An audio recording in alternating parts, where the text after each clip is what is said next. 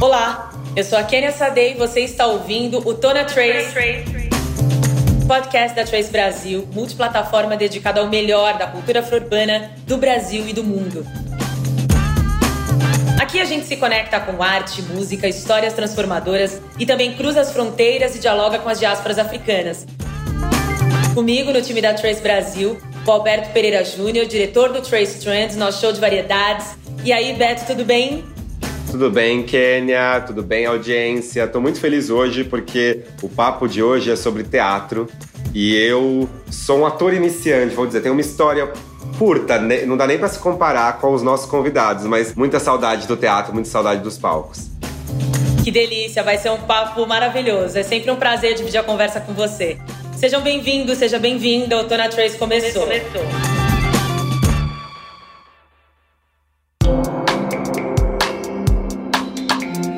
Ator é trazer humanidade aos personagens e reivindicar a humanidade. Hoje, para conversar sobre teatro, visibilidade, a gente convida o ator, apresentador, performer e fundador da Companhia dos Crespos, o Sidney Santiago Kwanza, e a atriz, cantora, compositora, diretora de teatro e uma das fundadoras do grupo Clariô de Teatro, Naruna Costa. Naruna Santiago, sejam muito bem-vindos ao Tona Trace. Oi, gente, muito boa tarde, muito bom dia, boa noite. É, vai ser um prazer trocar essa ideia sobre cinema, cinema negro no Brasil e todos os avanços e retrocessos que nós tivemos na última década. Viva o cinema! Bom dia, boa tarde, boa noite. Muito prazer estar aqui trocando com todos vocês. É, bom, é, vai ser um encontro especial, muito especial, poder falar de teatro, teatro negro, cinema negro, com pessoas queridas e compartilhando o que é tão importante nos dias de hoje. É isso, sejam bem-vindos. Nessa última década, né, entre 2010 e 2020, muito por conta das ações afirmativas, triplicou né, o número de jovens negros interessados em teatro, em cursos profissionalizantes para atores no Brasil. E atualmente a gente tem uma cena forte de teatro negro, né, diversas companhias, produções, mas a gente sabe que nem sempre foi assim. Queria que vocês trouxessem um pouco da experiência de vocês, como deu início a companhia das quais vocês são membros fundadores, Naruna e Santiago? Eu faço parte do grupo Clareou de Teatro, que é um grupo que nasce em Taboão da Serra em 2005. Sou da mesma geração de, de formação de atores que o Sidney e Santiago. A gente fez parte da mesma turma na Escola de Arte Dramática é, dentro da USP. Nossa turma era de 2004 e somos contemporâneos também na fundação dos nossos grupos, né? Enquanto a gente dentro da escola iniciava uma, uma conversa, uma pesquisa sobre as nossas presenças negras, né? Tão pequenas até aquele momento, né, dentro da história da escola, que já tinha quase 60 anos, né, números tão é, irrisórios de de atores negros sendo formados pelas, pelas, pelas turmas na escola de teatro. A gente faz parte de uma turma que foi a primeira turma a ter uma maior quantidade de, de aprendizes negros na história da IAD até aquele momento, e foram só cinco.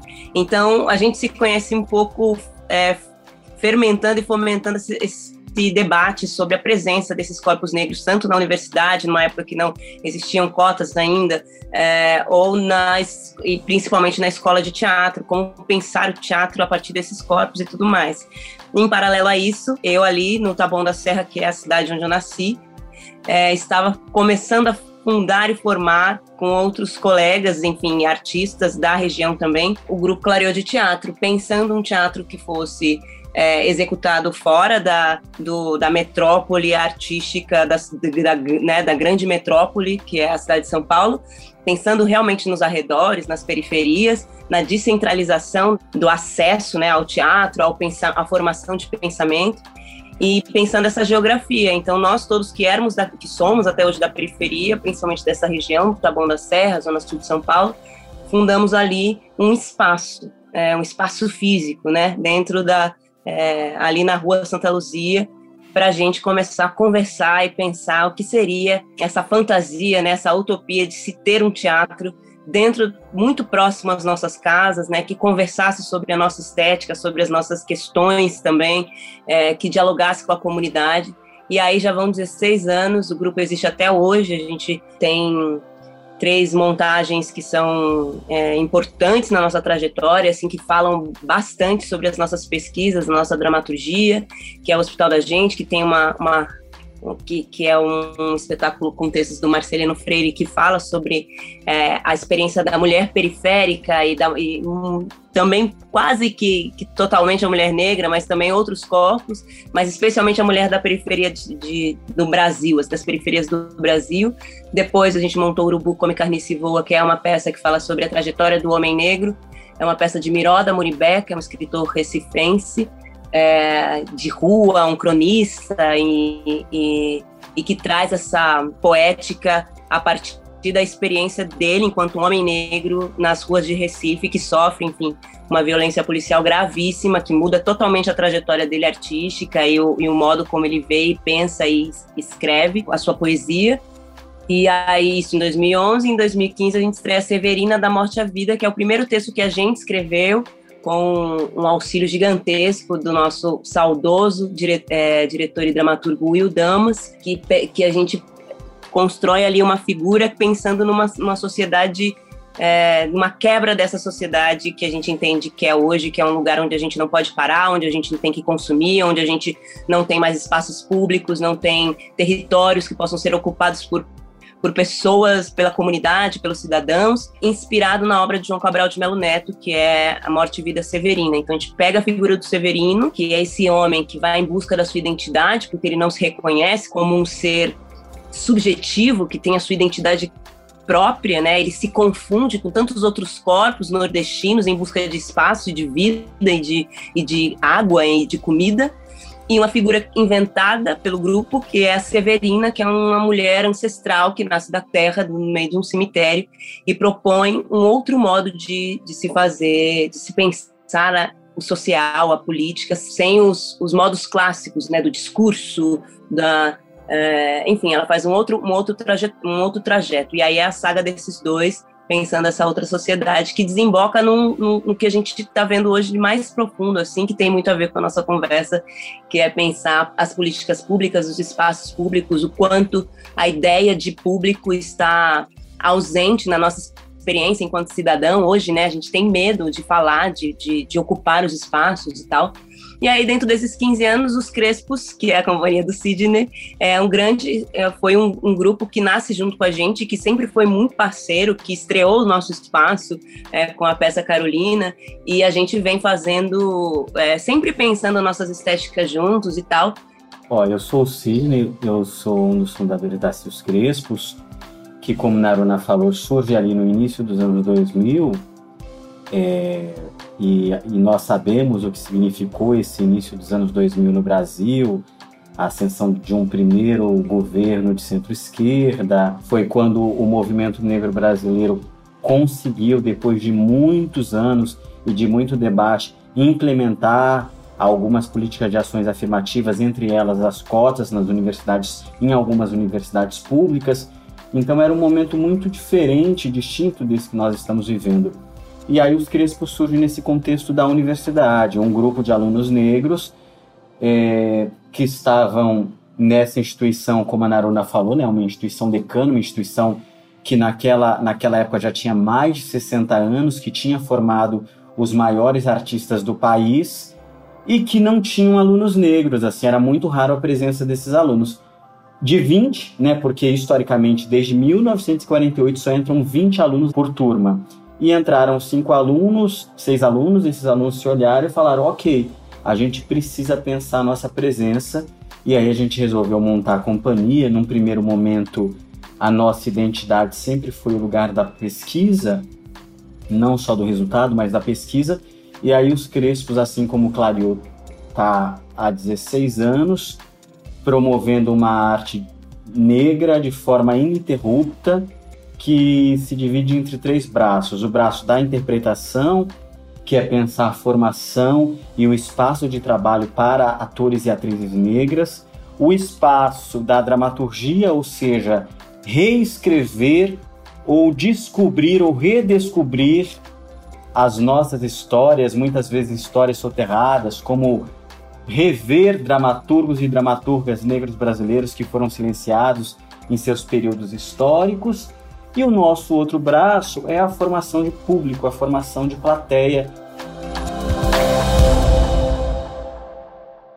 Sidney e Naruna, É, a gente está vivendo esse momento de retomada, e eu vou dizer essa retomada com muito cuidado, porque né, a gente ainda. Eu sinto que a vacinação avançou, etc e tal, a gente está voltando, é, acelerando uma volta a, entre aspas, normalidade da vida, mas ainda estamos longe de, de, Se é que já foi normal a vida antes, né? Mas a gente está longe de, de poder voltar ao que era pré-pandemia, né?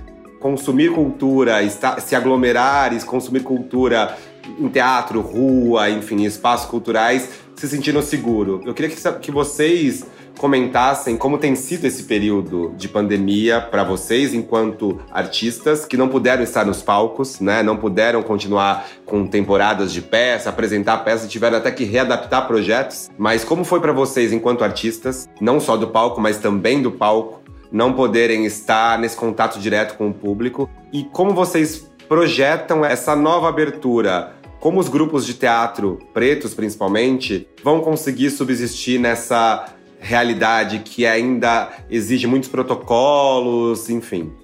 É, primeiro que eu acho que a pandemia foi terrível para nós, comunidade negra.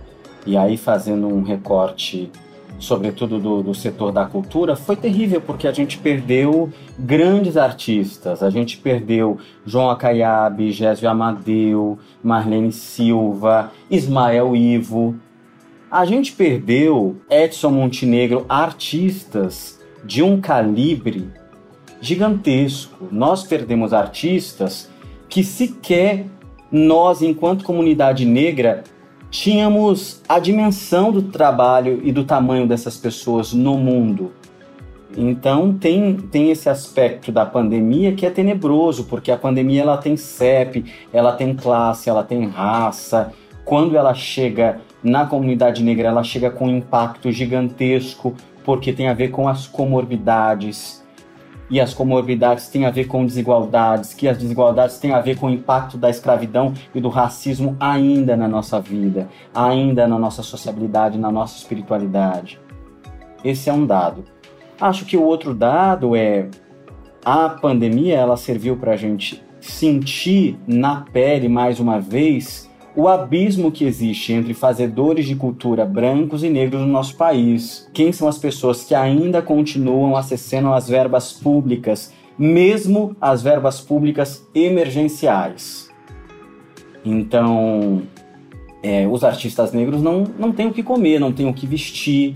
A pandemia serviu para nós fazermos uma reflexão sobre quem são os representantes e as representantes que nós elegemos no município e no estado. A gente precisa falar sobre esses representantes, quais foram os parlamentares que se debruçaram sobre os artistas negros na pandemia, por exemplo. É muito fácil chamar artista negro para subir em palanque, mas é muito fácil também não entender que existe uma demanda gigantesca dos trabalhadores da cultura que foram os primeiros a pararem.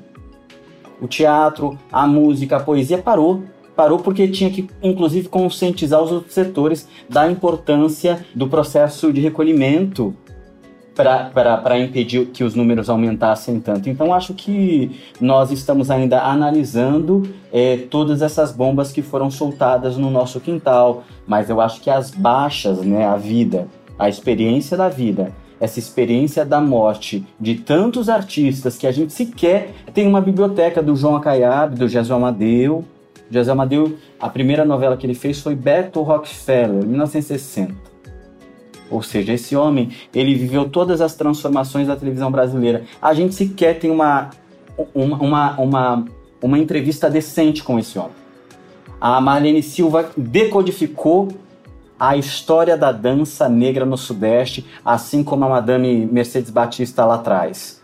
Morreu em Belo Horizonte, bailarina negra. Nós não temos registro dessas pessoas. Então é um impacto, sobretudo, para a nossa memória. Assim. E aí, para finalizar, eu acho que do ponto de vista da sobrevivência, falo de um lugar de privilégio, onde a gente conseguiu, digo a seus crespos, passar por todos os processos. Ah, tem que adaptar, então a gente vai, adapta. Tem que vender a peça, a gente vai e vende. A gente conseguiu comer.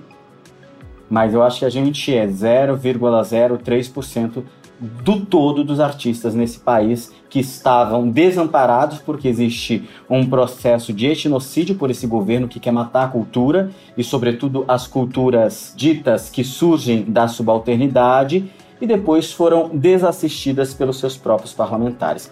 Eu acho isso, para mim, são elementos gravíssimos. É, acho que o Sidney já deu o panorama inteiro, assim. Se eu puder contribuir com alguma coisa, é nas questões práticas mesmo da comunidade, assim, porque o que a gente viu, é, enquanto coletivo, clareou, né, é um utilizar um espaço para movimentar comida.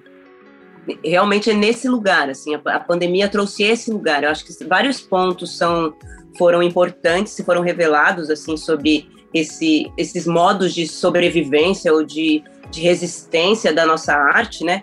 Que tem a ver com acesso, acesso à internet, acesso é, à linguagem para poder fazer essas adaptações, é, o público que a gente tinha, é, a gente tem, né? Que, que é o público que frequenta os nossos espaços e os nossos teatros que é em sua maioria preta, é em sua maioria periférica, é, não poder ter acesso muitas vezes a, ao material porque não tem uma internet boa, porque não consegue carregar bem um espetáculo, não consegue ouvir, enfim, não tem dentro de casa, num volume muito grande de pessoas, é, com crianças, com tudo isso, sem poder é, sair, sem poder estudar, com falta de conforto mesmo para poder acompanhar. É diferente a experiência, mesmo quando ela foi possível, a, experi é, a experiência do teatro, ela se quebrou muito na relação do nosso público, com o nosso público. A dificuldade não foi só produzir coisas, mas também fazer com que o nosso público tivesse acesso a esse material. E na prática era fazer do espaço físico, que é o espaço Clariô, uma dificuldade imensa de fazer uma manutenção, né, uma sobrevivência deles sem poder produzir nada, fazer daquele espaço um, um ponto de apoio social recolhimento de cestas básicas, de doação de, de roupa, enfim, um monte de coisas, de poder fazer apoio de trabalhos, pequenos trabalhos de distribuição de, de, de tarefas para para as pessoas da comunidade que não tinham condições, para artistas, inúmeros artistas. A gente tem contato com uma rede gigantesca do movimento de cultura periférica, e aí isso vai desde o poeta que consegue, tem acesso, tendo acesso ao sarau, é, vende ali a sua poesia, o seu livro que ele conseguiu lançar a partir de uma, né, de uma rede de apoio ou uma poesia, ele, ele consegue circular, né? Os saraus, ele, eles promovem isso, e é um meio de sobrevivência de muita gente da periferia. Poder participar daqui, dali, de um sarau numa escola, de uma intervenção num slam, numa batalha de poesia, enfim, num Sesc, e se perdeu tudo, absolutamente tudo, e essas pessoas não têm renda. E aí o lugar da fome, assim, realmente é, foi assustador, assim, essa, essa palavra, a presença disso no nosso cotidiano foi assustador e nos impediu, inclusive, de ter respiros artísticos, porque muita, muita gente fala disso também, sobre a possibilidade de, de criações, o que, que a pandemia inspirou enquanto poética, enquanto né, é, criações artísticas, políticas, outros, outros modos de visão, assim.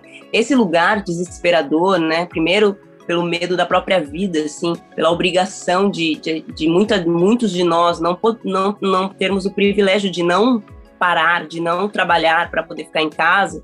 E aí o medo de ficar doente, de pelas comorbidades, pelas dificuldades, né? O medo da, de perder a vida, mas a fome batendo na porta. Isso foi assustador mesmo. E assim, a importância que tem a cultura nesse sentido, o teatro, um espaço como um teatro dentro de uma comunidade, que é um lugar que presta um serviço público de comunicação, de, de, de, de produção de pensamentos sobre o nosso dia a dia. Assim, as pessoas estão ali mesmo, ocupando os espaços, e é, pra, é ali onde elas conseguem bater. Não é com o deputado que ela votou que ela não, que ela não tem mais acesso, não é né, na prefeitura, é no teatro. É ali que ela vai.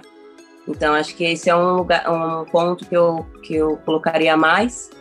E, assim, especificamente do Clariode, em relação a essas linguagens, assim, para a gente foi muito difícil mesmo, porque todos nós somos da periferia, todos nós é, te, não temos tantas outras oportunidades de renda. Então, um ou outro conseguiu desenvolver coisas fora, mas muita gente teve que correr atrás de outros assuntos para poder sobreviver.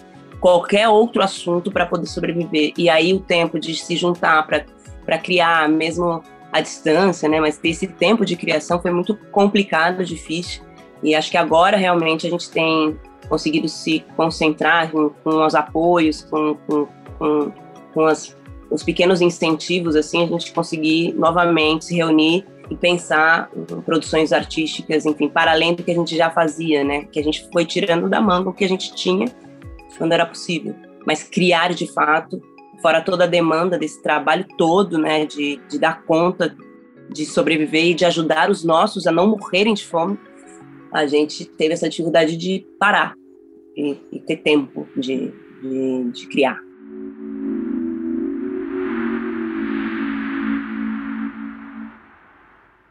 essa caristia ou até é, recorrência da guerrilha, né? Eu digo essa guerrilha de fazer e, e, realizar, independentemente das condições, ela perpassa vários setores de nós, né? Negros, né? A gente, infelizmente, precisa, para fazer acontecer, precisa fazer acontecer, né? Precisa ir à luta contra os sistemas.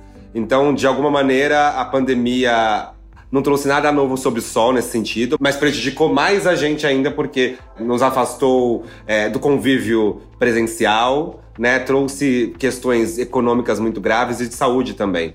Apesar disso tudo, como a arte, na vida de vocês, a arte ajudou a enfrentar esse momento? Eu acho que a arte, ela, ela, ela promove, eu acho que é um lugar onde a gente consegue sonhar, assim, ter esperança. Eu sei que é meio batido isso, mas é o a gente principalmente pensando em teatro negro é o lugar onde a gente pode sonhar em, em, em existir é para isso que serve esse nosso teatro eu vejo né como esse espaço de criação da nossa própria história da nossa história sendo contada plenamente dos nossos corpos existirem plenamente e não resistirem e não subsistirem e não serem ameaçados, serem alvo.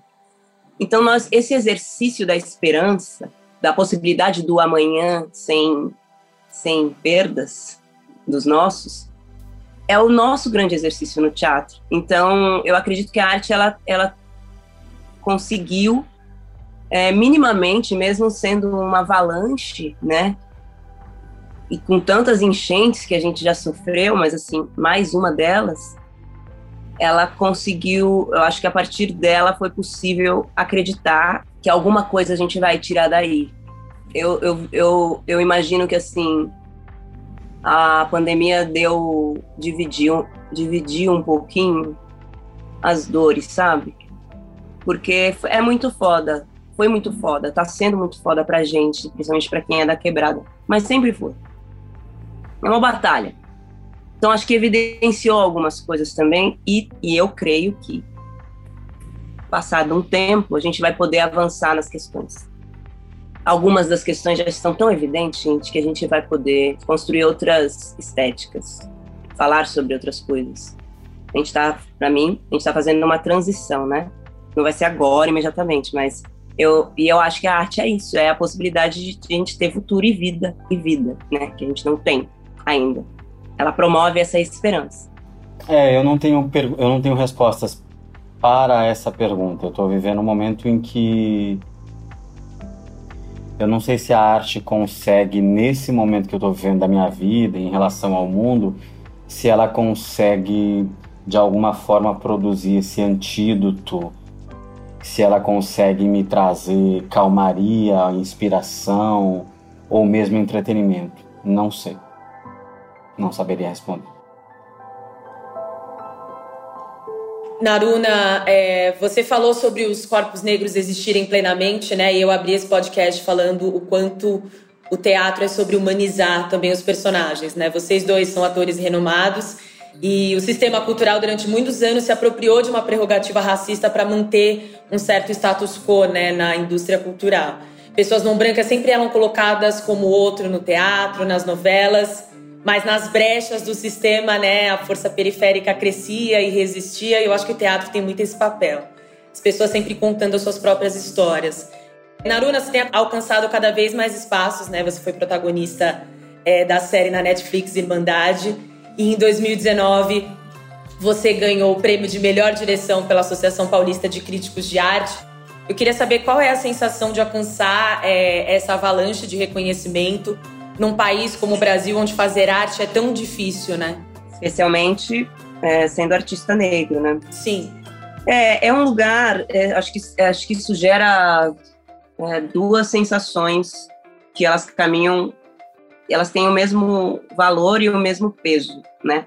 Claro que tem a alegria desse pioneirismo, de romper alguns espaços, de abrir algumas portas que é inacreditável que elas ainda estivessem fechadas, né, como foi o caso do APCA, mas é uma dor absurda, assim, justamente, né, de saber que demora tanto tempo. O Teatro Experimental do Negro tem 80 anos. Abdias Nascimento foi político, foi professor, foi cozinheiro, foi ator, foi ele foi para fora do país, ele fez e aconteceu. E assim, o reconhecimento, na real, é um drama no Brasil, é um drama do reconhecimento.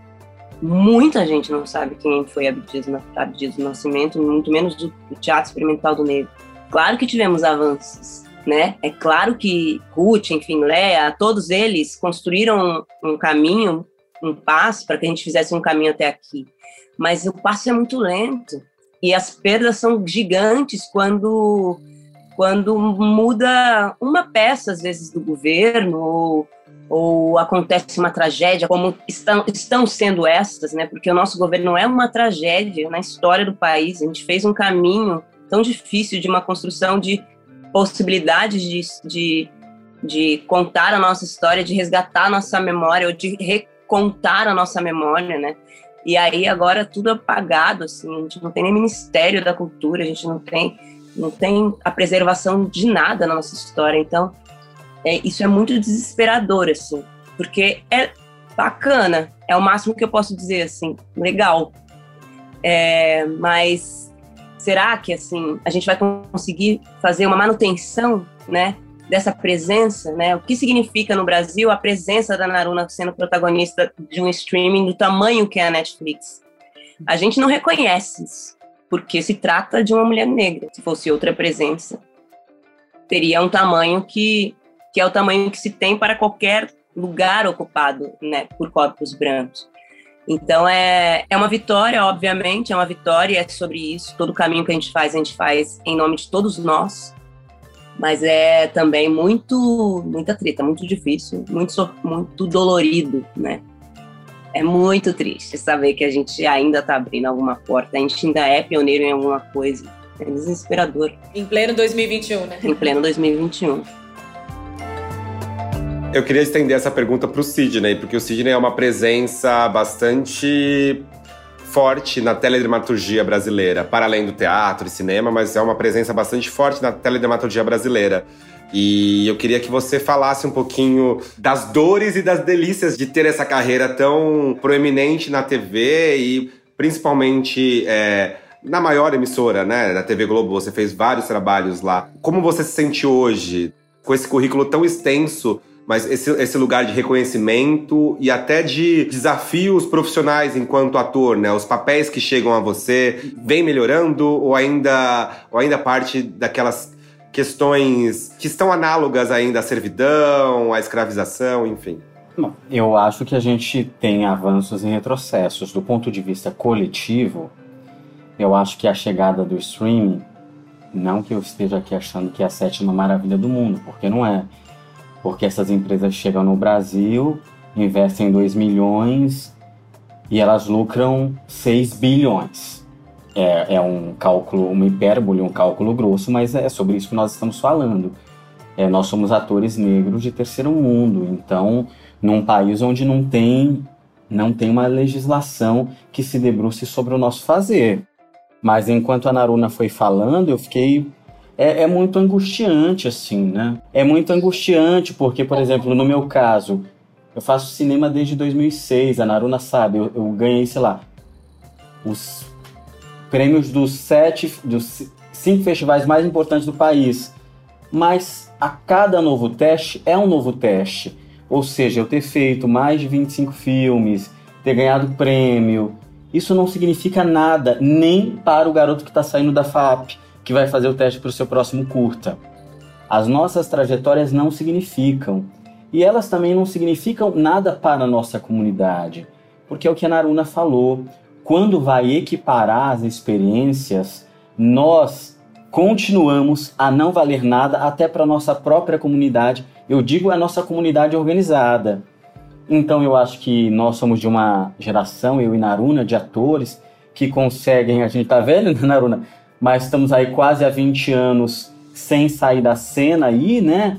E a gente não tá enlouquecendo, não tá alcoólatra, a gente tá conseguindo sobreviver do nosso ofício e eu acho que o que nos gratifica é uma ideia básica assim de ok, de coerência. Eu estou conseguindo fazer o meu trabalho e eu estou fazendo meu trabalho com honestidade. Eu não espero nada mais do que isso. Porque se eu tivesse alguma expectativa, certamente eu seria um alcoólatra ou, ou, ou, ou perderia a minha sanidade, porque esse país está organizado justamente para nos colocar nessa situação. Porque a gente precisa provar a nossa humanidade todos os dias. Todos os dias eu preciso provar a minha humanidade, mesmo na série que eu estou fazendo. Que em alguns momentos eu nem me sinto um homem. Eu nem me sinto um homem. Estou fazendo uma série que, que é um personagem que é um dos protagonistas da série. Mas em, alguma, em alguns momentos, em alguns debates, em algumas situações, eu não me sinto nenhuma pessoa. Então é isso, né? Então eu acho que o reconhecimento ele vem, mas ele é muito efêmero. Por um lado é bom ele ser efêmero, que nos coloca nessa luta cotidiana pela melhoria do nosso trabalho, enfim, e, e, nos deixa calcados com o pé no chão, mas é muito perverso, acho. Acho é bem perverso, ainda continua sendo.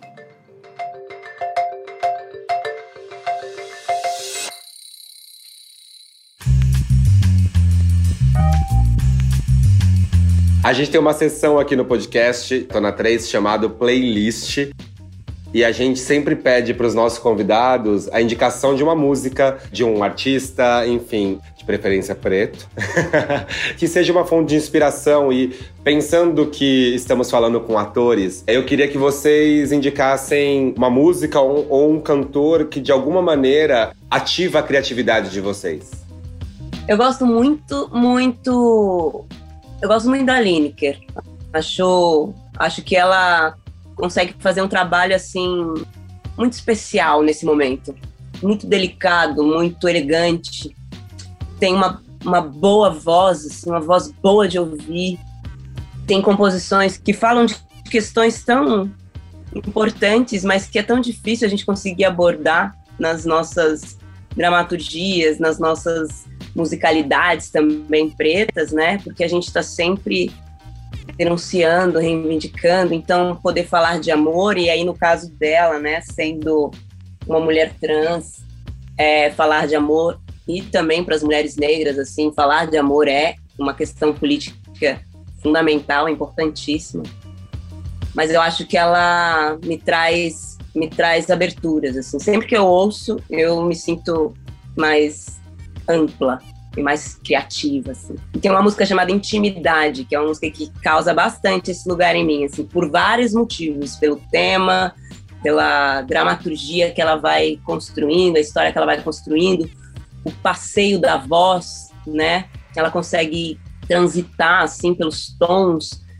É muito elegante, é muito bem feito, voz e piano. Sidney?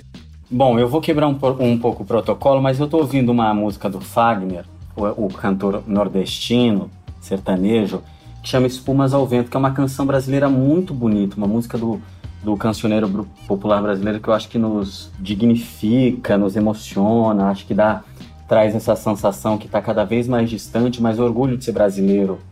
E é uma música linda, eu, enfim, vou precisar cantar ela, então estou estudando muito.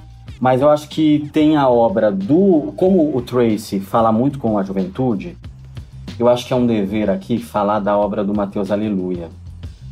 Mateus Aleluia é um cantor baiano que tem uma obra, né? Então é uma obra é uma obra, é alguém que concebe em vida a sua dedicação sobre o seu objeto que é a música. E aí na música do Mateus Aleluia tem duas coisas que me chamam a atenção, que é a ancestralidade e um sentido de elegância que era muito comum a, a, aos homens pretos de uma determinada época, né?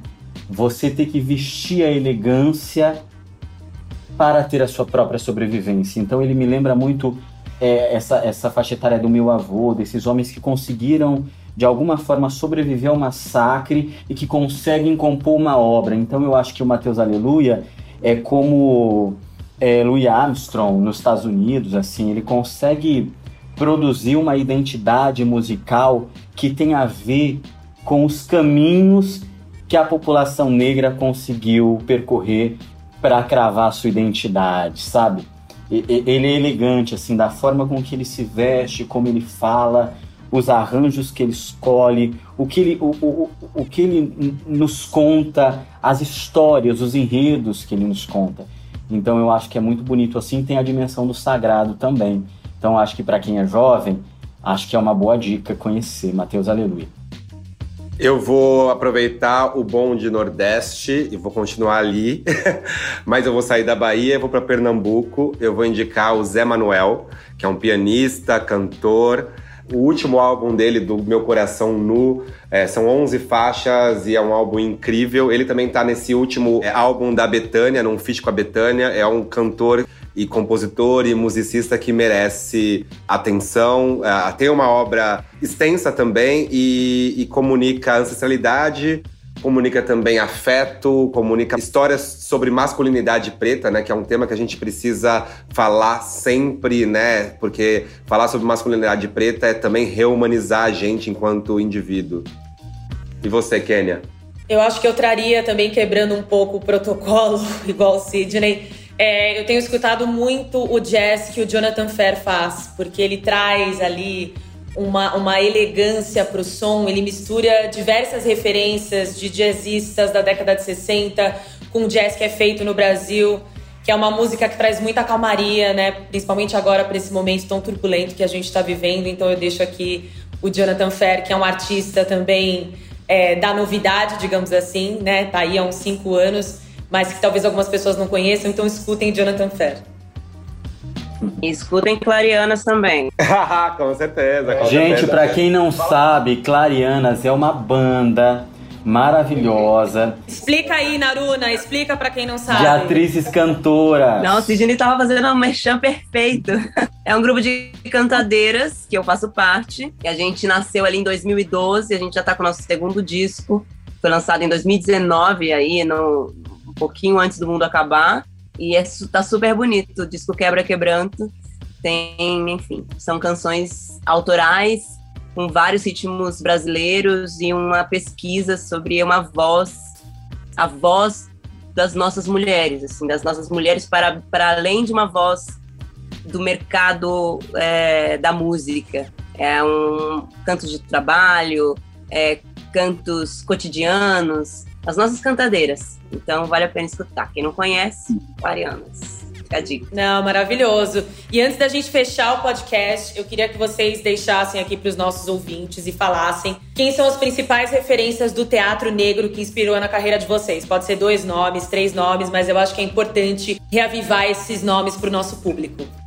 Em 1926, no Brasil, surgiu uma companhia chamada Companhia Negra de Revista. Pela primeira vez na história, um grupo de artistas, todos cômicos, fizeram uma companhia que só pôde durar um ano, porque foi proibido pelo governo da época.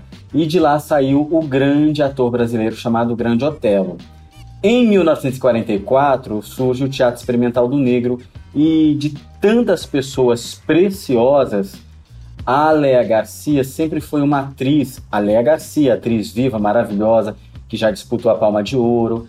A Léa sempre foi uma atriz que me inspirou pelo olhar, ela tem um olhar extremamente apaixonante e dúbio. Então, num olhar, ela consegue passar tantas emoções.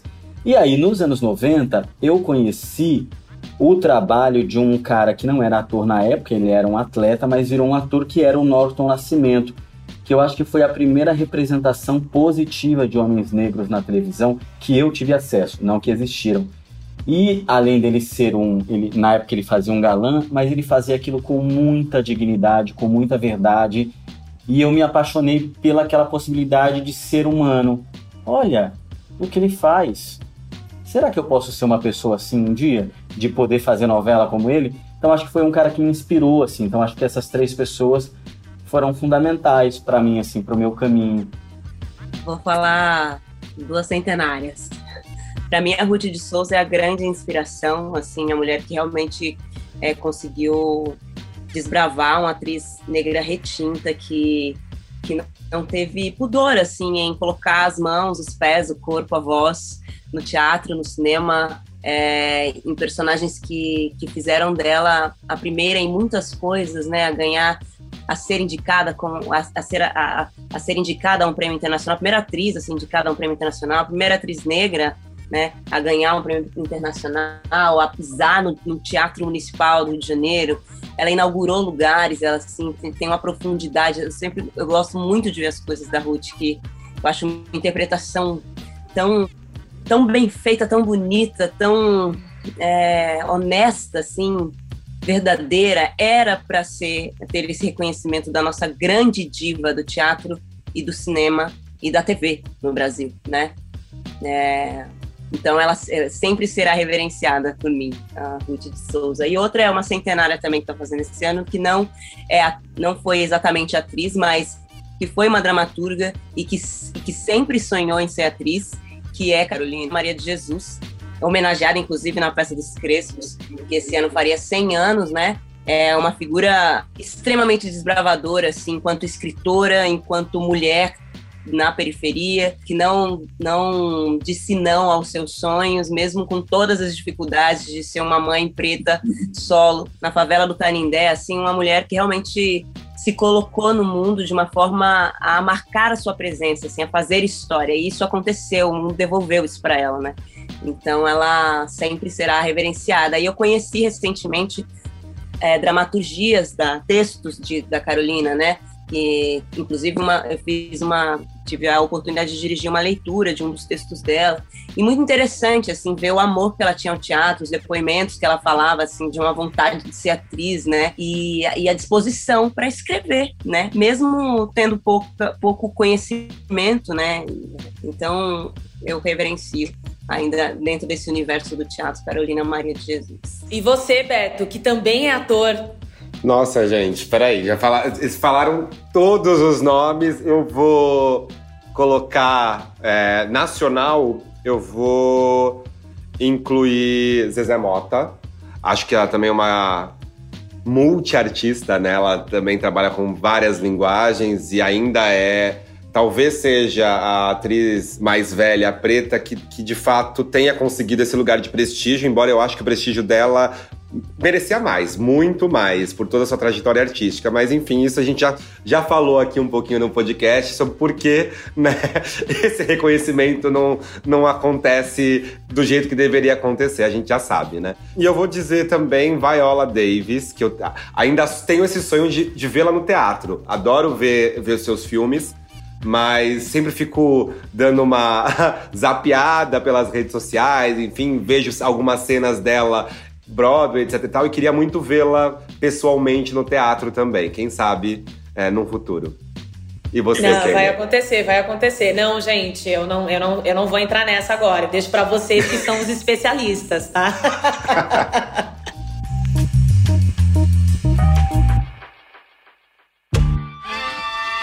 Gente, eu queria agradecer. Muito obrigada pela troca, pelo papo inspirador. Teatro Resiste. Muito obrigada pela presença de vocês dois que muito me inspiram. E sejam sempre muito bem-vindos aqui a Trace. muito, muito obrigado vocês. Eu não inspiro ninguém, a gente é garoto, né, Naruna? A gente é novinho. Mas tem só um, dado interessante das referências que a Naruna traz, né? Porque em 1966, a Ruth de Souza fez a Carolina Maria de Jesus num especial é, que inclusive durante muito tempo o Brasil não teve acesso, que foi proibido pela ditadura militar, né? E é isso, saudar a presença e a, e a memória e a história da Ruth de Souza, que foi uma atriz que ficou oito décadas vivendo como atriz nesse país, nunca participou de nenhuma polêmica, nunca se casou, uma coisa que é rara, né? O, o mercado obriga as atrizes, as atrizes a casar, a expor família, polêmicas, né? e ela se passou incólume a tudo isso, né?